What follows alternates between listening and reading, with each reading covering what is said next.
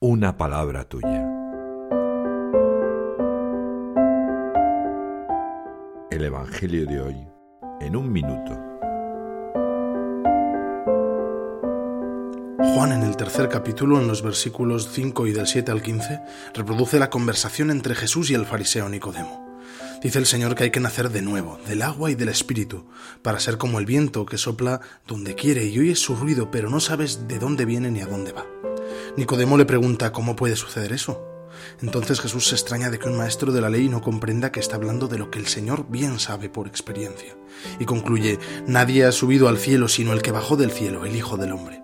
Al final Jesús se compara con la serpiente que alzó Moisés para la sanación de su pueblo. Este Evangelio me recuerda que he de nacer de nuevo y escuchar el ruido que hace Dios cuando pasa a mi lado.